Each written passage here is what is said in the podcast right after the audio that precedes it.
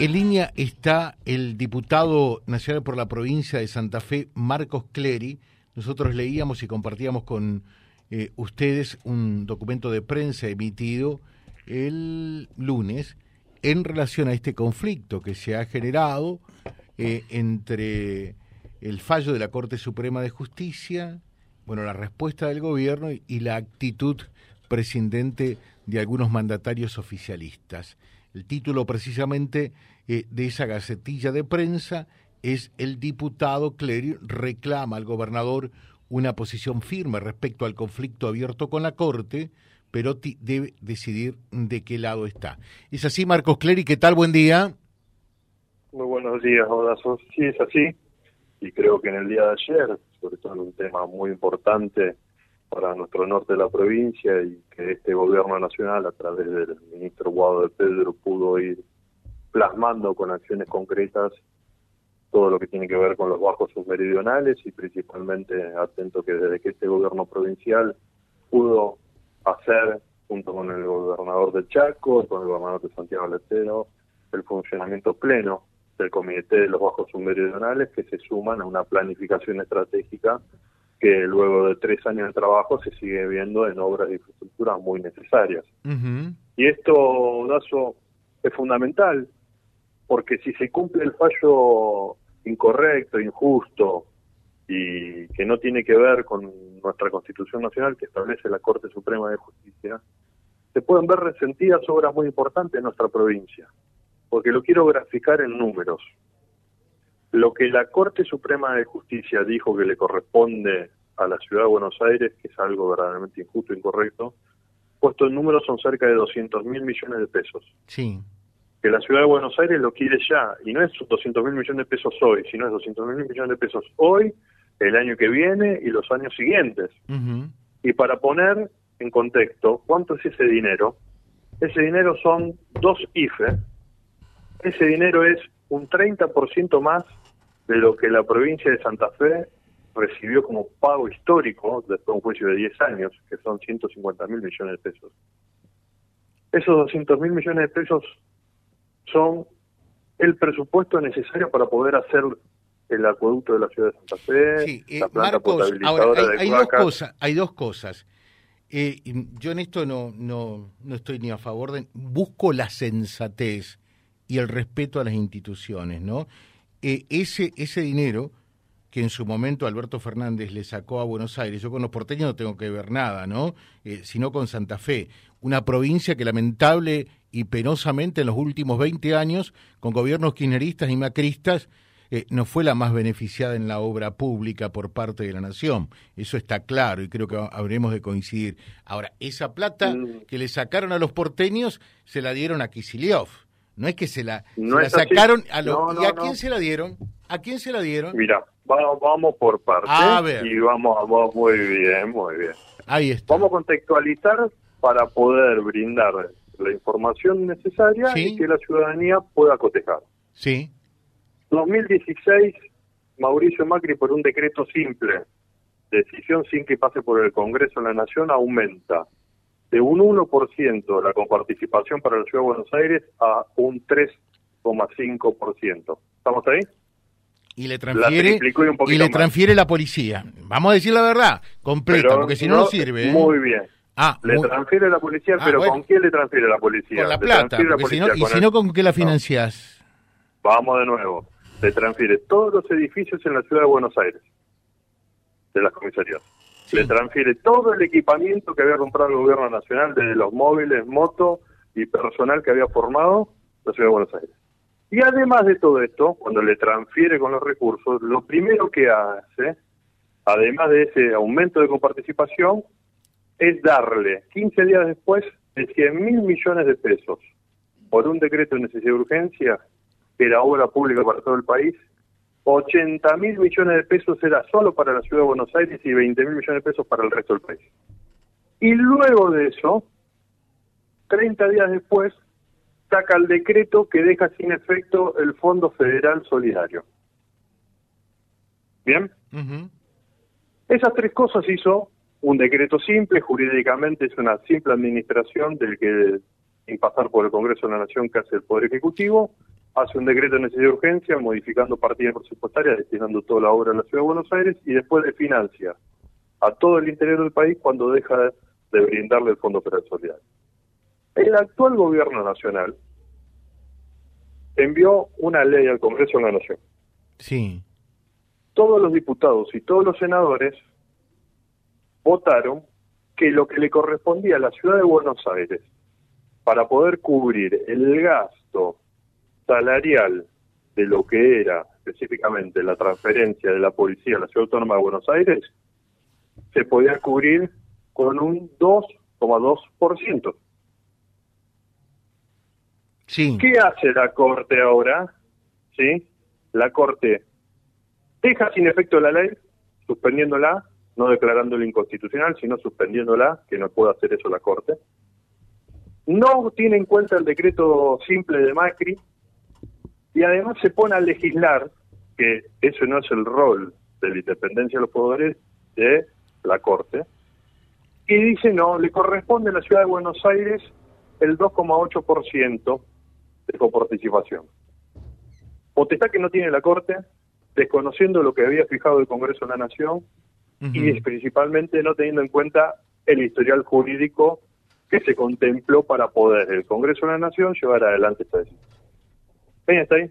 Eh, a ver, a ver, cuando, cuando eh, vamos por parte, pregunta, pregunta porque no está todo bien hasta ahí. Eh, la pregunta es la siguiente. Eh, cuando Alberto Fernández le recorta la coparticipación que le había dado Macri a, la reta, ¿lo hace por una ley de la nación? Sí. ¿O por un decreto? Primero. Lo hace por un, decreto, Lo hace por un decreto. Entonces, no, está diciendo la verdad. A ver. No, lo hace primero por un decreto. Ah. El dinero. Pero, pero esperen, lo hace por un decreto de la misma manera que lo ha hecho Macri, y le envía al Congreso de la Nación la decisión para que defina cuál es la coparticipación que le corresponde, como debería ser. Esa plata que por decreto primero, de necesidad, fue por el Senado. E, esa plata que por decreto de necesidad y urgencia le sacaron a los porteños con lo que no tengo absolutamente nada que ver. ¿eh? Por, por, favor, porque si somos federales tenemos que defender eh, a Santa Fe. Lo que pasa es que no, no, no nos gustan estas minucias. ¿A dónde fue esa plata? ¿Para quién fue esa plata? ¿No fue para Kisiliov y para la Policía de Buenos Aires? No. No, no, esa es la explicación mediática que algunos dan. Por eso pregunto. Para ¿eh? tratar, no, esa es la explicación mediática que algunos dan y no es así. Pues, vamos por parte. Parte de lo que fue en los bajos submeridionales de marzo de este, de este año, y vas a las crónicas, fue el anuncio hecho por el ministro del Interior, el ministro de Obras Públicas y los tres gobernadores. Hubo una reasignación presupuestaria que se le envió al Ministerio de Seguridad de la Nación, lo que se reasignó, que no le correspondía a la Ciudad de Buenos Aires, le correspondía a todos los argentinos, una parte específica se tenía que destinar en misiones en Salta y en nuestra provincia de Santa Fe en la lucha contra el narcotráfico. Y esos recursos se transfirieron a lo que tiene la política para desarrollar que es el Ministerio de Seguridad de la Nación. Fue en marzo de este año, está como conclusión del Comité de los Bajos Submeridionales en la reunión que se hizo en Santiago del Estero. ¿Cuándo se hizo? ¿A, qué, ¿A qué reunión alude? Fue la de marzo de este año, la, anterior, si no me equivoco, la anterior a esta. Por ejemplo, eh, la, plata, la plata para el Ministerio de Seguridad para el narcotráfico en, en la provincia de Santa Fe, ¿dónde está? ¿En qué se invierte? Eso lo tenía que aplicar el Ministerio de Seguridad y fue parte de lo reclamado por nuestro gobernador ante el ministro de Seguridad eh, constantemente. Y muchos de esos recursos se terminaron devolcando en la cantidad de, presencia de fuerzas federales en la ciudad de Rosario, que nosotros pedimos que no solo estén en Rosario, sino también en el resto de la provincia, y se cubren todo lo que tiene que ver con el alojamiento. Recordemos esto, cada vez que hay un movimiento de las fuerzas federales, se termina haciendo un convenio. El convenio es la, la provincia se hace cargo de los viáticos y el alojamiento. En este caso, principalmente, todo lo que tiene que ver con los traslados lo terminó principalmente asumiendo el Ministerio de Seguridad Nacional. Ahora, ¿cuántos efectivos usted que, es diputado oficialista debe saber eh, envió eh, el Ministerio de Seguridad en cuanto a gendarmes para Rosario y para la provincia? A partir rotan de cada tres, rotan cada tres meses y muchas más cosas tuvieron que brindarse en la provincia de Santa Fe. Pero ¿cuántos efectivos? Pero ¿cuántos efectivos hay? Se, están terminando solamente, hay mil efectivos que van rotando. Mil efectivos mandó Gendarmería para la lucha con, con el narcotráfico en la provincia de Santa más Fe. necesarios. Nosotros tuvimos hasta diciembre del 2015 3.000 efectivos en toda la provincia de Santa Fe. Recordemos que teníamos Reconquista en Santa Fe, en Rafaela, en Venado Tuerto y en Rosario. Cantidad que nunca volvió política. cantidad que nunca volvió a estar, digo, ¿no? No volvió a estar ni con el gobierno anterior ni con el actual gobierno. Es un reclamo que nosotros que participamos activamente en lo que fue una buena política de seguridad y de prevención, le reclamamos a los funcionarios de turno. ¿Y qué le dicen los funcionarios de turno? ¿Por qué no tener 3.000 efectivos de gendarmería en la provincia de Santa Fe? Y si, si, hubiese terminado siendo ministro de Seguridad en nuestra provincia, creo que hubiésemos logrado. ¿Cómo? Es muy importante. Si en su momento, cuando conversé con el gobernador Perotti de poder asumir un ministerio tan complejo y tan difícil para poder ayudar y bajar los niveles de inseguridad. Eh, él hubiese bueno esa ¿eh? propuesta. Qué bueno esto. Se lo vamos a se lo vamos a ofrecer porque eh, es decir, hasta el momento Perotti si realmente fue infortunado es con la elección de los ministros de seguridad, con todos. Hasta el momento no, ni la pegó con Saín, ni con Lania, ni con el actual. Así que a ver si le queda Clerium, por lo menos un año para tratar de, de mejorar el barco. Al, momento de, del cambio que pensaba del, ministro Saín por un nuevo ministro, personalmente, y también hacia el grupo político, eh, en los momentos más difíciles uno tiene que estar a disposición. Y principalmente cuando tiene una estrategia. Y recién describí que hasta el año 2015 teníamos una, una clara presencia en los cinco nodos de nuestra provincia, en las cinco ciudades más importantes, y asimismo se trabajaba, porque cuando se presionaba sobre las ciudades más importantes, a veces el delito se corría al interior de los departamentos. Eso se lo dice el juez federal de Reconquista, ¿no? Eh, eh, el narcotraficante no es tonto en eso, ¿no? y se corría hacia el resto del interior y hay que tener una política de coordinación, de integración y para lo cual nuestra provincia de Santa Fe eh, tiene mucho para poder brindar y también las fuerzas federales tienen muchísimo para poder atender. A la par de esto, se tenían que hacer muchísimas más acciones y tener una mirada transversal en política de seguridad, en donde cada uno de los gobiernos locales, el gobierno provincial y el gobierno nacional, debe priorizar tener una política de seguridad consistente, sólida, que resuelva de forma integral la presencia del Estado para poder combatir el crimen organizado. Es algo fundamental para volver a vivir tranquilos, en paz y principalmente con un mensaje nítido y claro de que dentro de la ley todo, fuera de la ley nada, para poder vivir en una mejor comunidad. Ahora, Marcos, eh, eh, una cosa que me parece importante, ¿no? Porque a mí me da mucha impotencia, digo, eh, el Estado en sus distintas esferas, como usted lo señala, no no es capaz eh, de, poder combatir frontalmente a los narcotraficantes? ¿Será que estos tipos eh, más recursos que el propio Estado? Y, hay una sociedad como, como Rosario, como Santa Fe, y por qué no decirlo ya, como Reconquista también, y como el interior, como usted lo decía, porque esto se va derramando hacia el interior, que ya dejan de vivir en tranquilidad y pasan a vivir en vilo. O sea, esta es una gran deuda que tiene la democracia para con la sociedad, dentro de, de, las deudas que hay, ¿no? ¿Cómo, ¿Cómo puede ser que esto no se logre resolver? Empieza a romper el tejido social y la ruptura del tejido social, más el Estado que se va, se va alejando de los lugares donde tiene que estar, y esos lugares donde el Estado retrocede, avanza lo que es el crimen organizado. Por eso tiene que haber una política constante y aquí todos con una mano en el corazón y principalmente los dirigentes políticos que somos, tenemos vocación de servicio. Ya han gobernado otros, en la actualidad está gobernando el actual gobierno provincial. Lo que tiene que haber es una política continua y saber que todos y todas en esto debemos tener un gran acuerdo de poder avanzar de forma constante contra el crimen organizado. Y principalmente se hace con la ciudadanía participando, porque el pueblo quiere saber qué se está haciendo, cómo se está haciendo y cuáles son los avances, y principalmente tener parámetros claros de cómo se está combatiendo ese crimen organizado. Y hay que hacerlo de frente, con la convicción reconociendo que uno pone mucho y que está arriesgando porque se juega con reglas diferentes, las personas eh, no están dentro de la ley, pero principalmente pudiendo convocar a toda la ciudadanía podemos ganar esa batalla.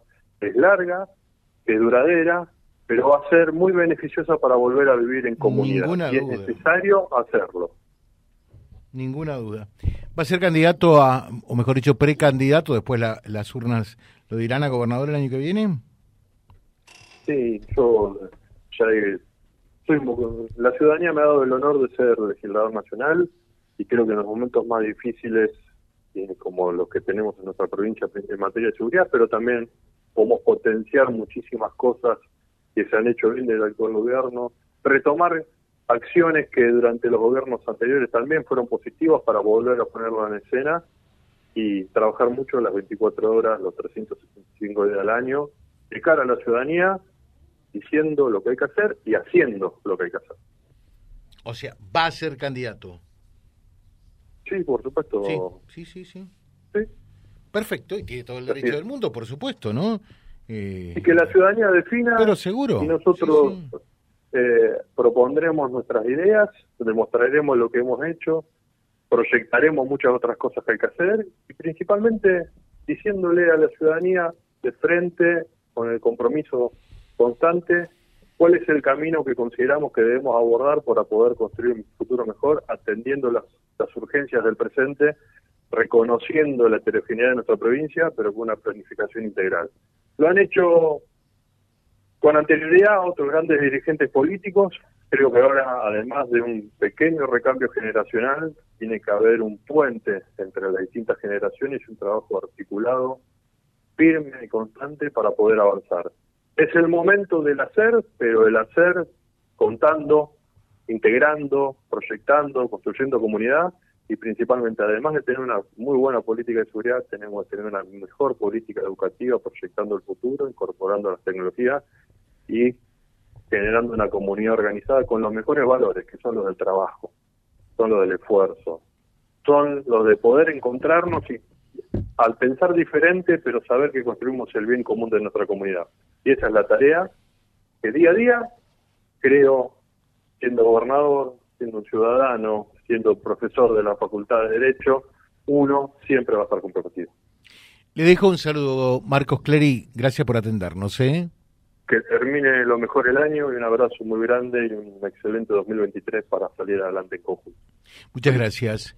El diputado nacional eh, del Frente de Todos, Marcos Clery, charlando con nosotros www.vialibre.ar, nuestra página en la web, en Face, Instagram y YouTube. Vía Libre Reconquista. Vía Libre. Más y mejor comunicados.